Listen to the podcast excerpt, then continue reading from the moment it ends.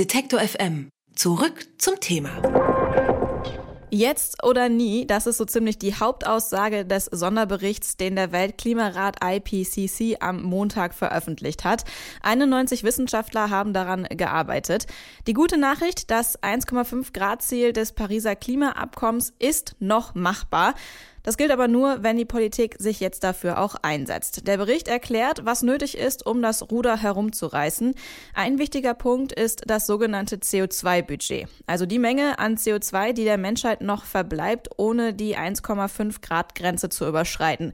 Wenn alles so weiterläuft wie bisher, hätten wir dieses Budget in zehn Jahren aufgebraucht. Nun gibt es aber auch technische Verfahren, mit denen man CO2 aus der Umwelt entfernen kann, sogenannte Carbon Dioxide Removal Verfahren kurz CDR-Verfahren. Wie das funktioniert, erklärt mir Matthias Honegger. Er arbeitet für das Institut für transformative Nachhaltigkeitsforschung in Potsdam. Guten Tag, Herr Honegger. Guten Tag, Frau Braun. Wie funktioniert denn so ein CDR-Verfahren, so die CDR-Technologie?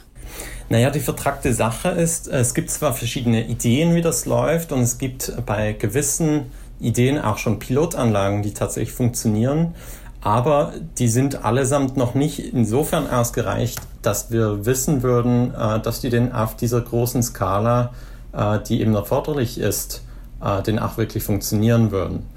Also eine Idee wäre beispielsweise, dass man Biomasse zu Energieproduktion nutzt und dabei das dabei entstehende CO2 technisch abscheidet bei der Entstehung und gleich auch in äh, tiefe geologische Formationen einspeichert. Das ist das sogenannte Bioenergy and CCS oder auch kurz BECS genannt. Das ist das, was am meisten in diesen ganzen Szenarien eben auch abgebildet ist, was wir eben äh, davon ausgehen, dass es am ehesten äh, machbar wäre auf dem heutigen Stand der Dinge.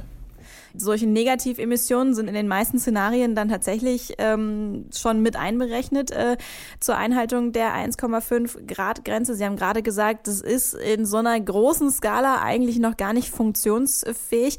Was äh, ist denn nö noch nötig, damit die eingesetzt werden können? Nee, das Faszinierende oder ein bisschen Beängstigende auch ist, dass tatsächlich halt viel zu wenig investiert wird in die Forschung und Entwicklung von diesen Ansätzen. Und es gibt auch große Bedenken, äh, berechtigterweise, dass eben ein solcher großer, ähm, solche große Maßnahmen auch äh, problematisch sein können.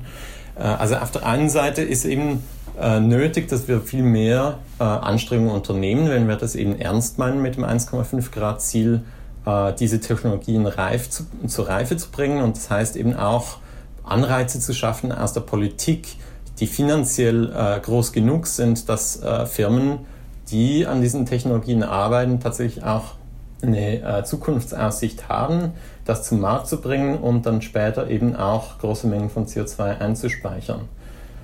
Also es gibt neben äh, dem Bioenergy und CCS eben auch die prinzipielle Möglichkeit, das CO2 direkt technisch aus der Atmosphäre, direkt aus der Umgebungsluft einzufangen und zu speichern, das sogenannte Direct Air Capture and Storage. Ähm, da sind aber eben die Kosten noch viel zu hoch heute. Wir können diese Kosten zwar sehr wahrscheinlich noch ein bisschen runterbringen durch eben solche Investitionen in Forschung und Entwicklung, aber das wird noch dauern und eben, wie gesagt, die aktuelle äh, Anreizsituation ist völlig ungenügend dafür. Über was für Mengen von CO2 sprechen wir denn dann? Heißt es, dass wir uns nicht mehr darum kümmern müssen, wie viel CO2 wir ausstoßen, weil dieses Verfahren das alles wieder ausgleichen kann? Oder ist es sozusagen nur eine Hilfe, um das äh, Klimaziel noch zu erreichen? Nee, genau. Tatsächlich kann es in keiner Weise so gesehen werden, dass dies ein Ersatz für drastische Emissionsminderungen darstellen würde. Im Gegenteil, also dass die Herausforderung, wie Sie sagen, äh, unsere CO2-Emissionen praktisch auf Null zu bringen, die bleibt bestehen, egal ob wir eine, eine Chance haben, auch zusätzlich noch CO2 zu entfernen oder nicht. Diese Menge, die wir reduzieren müssen als erster Schritt auf jeden Fall, die ist derart groß, dass tatsächlich das Entfernen von CO2 nur eine Ergänzung sein kann und letztlich eben dafür helfen kann, die Emissionen, die auch künftig nicht vermeidbar sein werden, beispielsweise der Landwirtschaft, die dann eben durch eine Entfernung von CO2 also sozusagen zu überkompensieren und äh, uns letztlich auf eine Stabilisierung des Klimasystems zu bringen. Was ist denn Ihrer Meinung nach aktuell das Wirkungsvollste, was jetzt unternommen werden kann, um das 1,5 Grad Ziel noch zu erreichen? Nein, das Ding ist, es lässt sich halt nicht eine einzige Aktion hervorheben. Also einerseits ist natürlich klar, wir haben noch ganz mächtig Aufholbedarf darin, einfach die, die Wirtschaft richtig äh, anzureizen. Und das heißt insbesondere auch eben, dass wir die Subventionen von fossilen Treibstoffen äh, abschaffen müssen. Das sind explizite Subventionen in gewissen Ländern und teilweise sind das implizite äh, Subventionen insofern, dass die Emissionen eben nicht bepreist werden. Wenn wir anderswo Müll produzieren, dann ist klar, wir haben das Verursacherprinzip, der, der den Müll produziert, der muss dafür bezahlen. Und das sollte, das gleiche Prinzip sollte eben auch für CO2 gelten. Das wäre auf jeden Fall der erste Schritt und ein ganz zentraler. Der Appell geht da also definitiv Richtung Politik und äh, Wirtschaft und gar nicht mal mehr so sehr Richtung Verbraucher.